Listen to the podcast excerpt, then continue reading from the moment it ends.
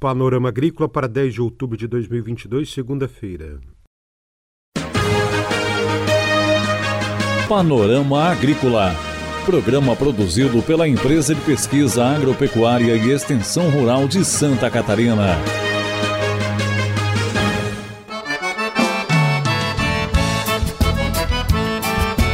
Segunda-feira de lua cheia, este é o Panorama Agrícola de 10 de outubro para você, amigo ouvinte. Na mesa de som está o Eduardo Maier e o ditado é: Conhecimento é poder. Confira nesta segunda-feira aqui no Panorama Agrícola. Frio prolongado dificulta crescimento das lavouras no litoral sul de Santa Catarina. Superbrotamento na cultura do alho capacitação em bananicultura orgânica em Araranguá. Ligue 48 3665 5359 e deixe o seu recado. Participe do Panorama Agrícola. Envie e-mail para panoramaagrícola.pagre.sc.gov.br. Ouça o nosso programa nas plataformas digitais de podcast SoundCloud e Spotify. Dica do dia. Uma alimentação saudável passa pelo consumo de mais fibras, que dão mais saciedade e ajudam a emagrecer. Coma a salada antes da proteína, prefira arroz integral e evite excesso de sal. Tudo isso junto pode ajudar numa dieta saudável. É hora das notícias. O noticiário de hoje do Panorama Agrícola vem na voz do pesquisador de caçador Anderson Luiz Feltrin ele fala sobre o superbrotamento na cultura do alho. O que é, por que ocorre e o que fazer para evitar ou diminuir o superbrotamento. Acompanhe. E hoje a gente vai falar sobre superbrotamento da cultura do alho. O que é o superbrotamento? O superbrotamento é uma anomalia fisiológica indesejável que ela ocorre na fase de diferenciação da cultura do alho. E essa fase ela compreende o início da formação dos bulbilhos ou dentes de alho. Então, nessa fase, os bulbilhos de alho são folhas é, diferenciadas, que por estímulo do ambiente diferenciam-se em bulbilhos e, consequentemente, a formação do bulbo. Então, nesta fase, quando ocorre principalmente excesso de nitrogênio, excesso de umidade no solo e geadas tardias, é, é, favorecem o superbrotamento e, desta forma, então, diminuindo o valor comercial da cultura. É, no estado de Santa Catarina, para as cultivares nobres, esta fase ela ocorre no início de setembro até meados de outubro. Portanto, alta umidade no solo, associado com excesso de nitrogênio e jadas tardias, ela vai favorecer esse distúrbio fisiológico, o que é indesejável. Nestas safras geadas que ocorreram final de agosto e início de setembro e dias seguidos com chuva favoreceram a ocorrência desse distúrbio fisiológico. E o que a gente pode estar tá fazendo então para evitar, né, ou diminuir aí o superbrotamento, né? É, então é, é necessário aí, né, então ficar atento para a questão da época de plantio, né? Então plantio em épocas recomendadas, utilizar uma adubação mais equilibrada, principalmente quando está relacionado com nitrogênio, né? Desta forma, então evitando, né, evitando excessos, excessos, principalmente né, na fase de diferenciação. Além disso, também um manejo eficiente da irrigação. Né? Então, para o manejo da irrigação, a gente pode estar utilizando tensiômetros e dados climáticos. E aí, desta forma, a gente então vai determinar a quantidade e o momento né, que precisa se fazer a irrigação. Então, foi uma breve, um breve relato né, de, de, do que, que é o superbrotamento e o que a gente pode estar evitando né, para diminuir essa anomalia. É, qualquer dúvida, né, é, a gente procura o escritório da IPAG do seu município.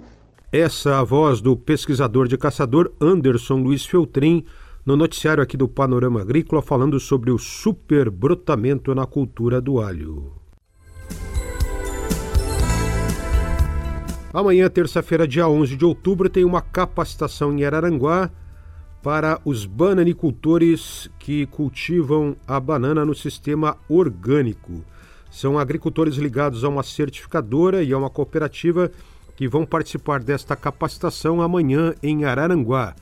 O assunto: manejo e tratos culturais para os produtores de banana no sistema orgânico no Centro de Treinamento de Araranguá, sul de Santa Catarina. Mês de outubro com grandes atividades como dias de campo no Alto Vale do Itajaí, na área de pecuária leiteira. Na semana passada houve um dia de campo em pecuária leiteira no município de Salete. Esta semana, na sexta-feira, dia 14, dia de campo em pecuária leiteira em Santa Terezinha. E no final do mês de outubro, no dia 27, em Rio do Campo, também haverá um dia de campo em pecuária leiteira para os produtores do Alto Vale do Itajaí. Confira a entrevista de hoje. A entrevista de hoje é com o pesquisador de Uruçanga, Márcio Sônigo, que fala sobre o impacto do frio nas lavouras no sul catarinense. Acompanhe pois mês de setembro ele acabou sendo mais frio do que a, o normal para a época do ano, e agora outubro ainda se espera com temperatura um pouco mais baixa, mas o que tem chamado a atenção é que a, o começo da estação de crescimento das plantas, né, aqui do litoral sul de Santa Catarina, especificamente aqui ao sul de Paulo Lopes, nós estamos tendo um frio um pouco mais prolongado e mais intenso.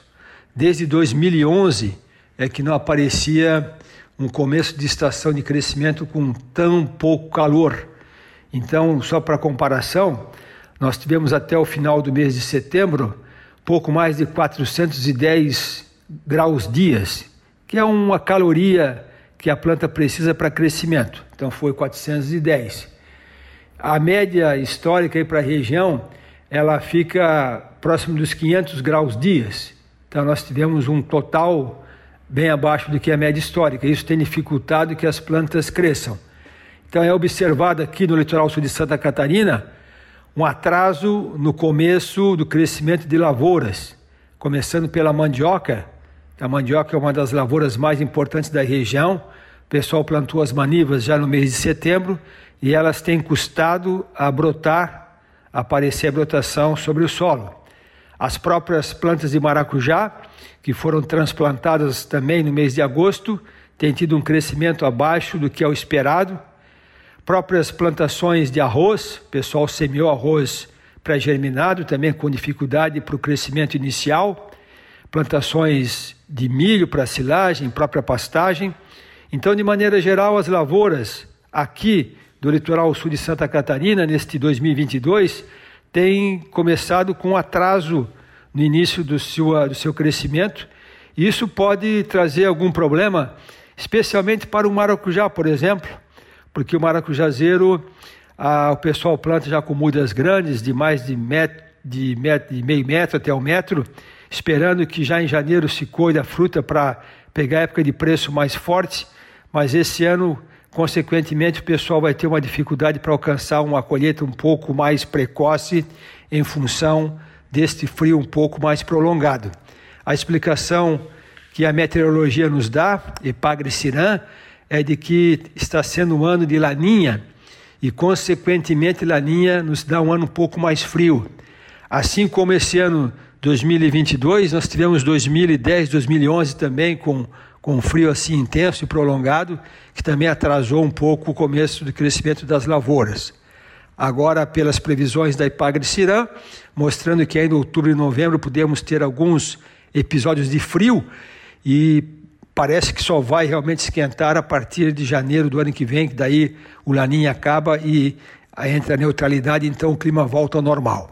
Então, muita atenção que a primavera ela pode ter um pouco menos de chuva do que o esperado para a época do ano e com temperaturas não tão altas quanto o desejado. Você ouviu aqui no Panorama Agrícola entrevista com o pesquisador da estação de Uruçanga, Márcio Sônigo. Panorama Agrícola. Programa produzido pela Empresa de Pesquisa Agropecuária e Extensão Rural de Santa Catarina.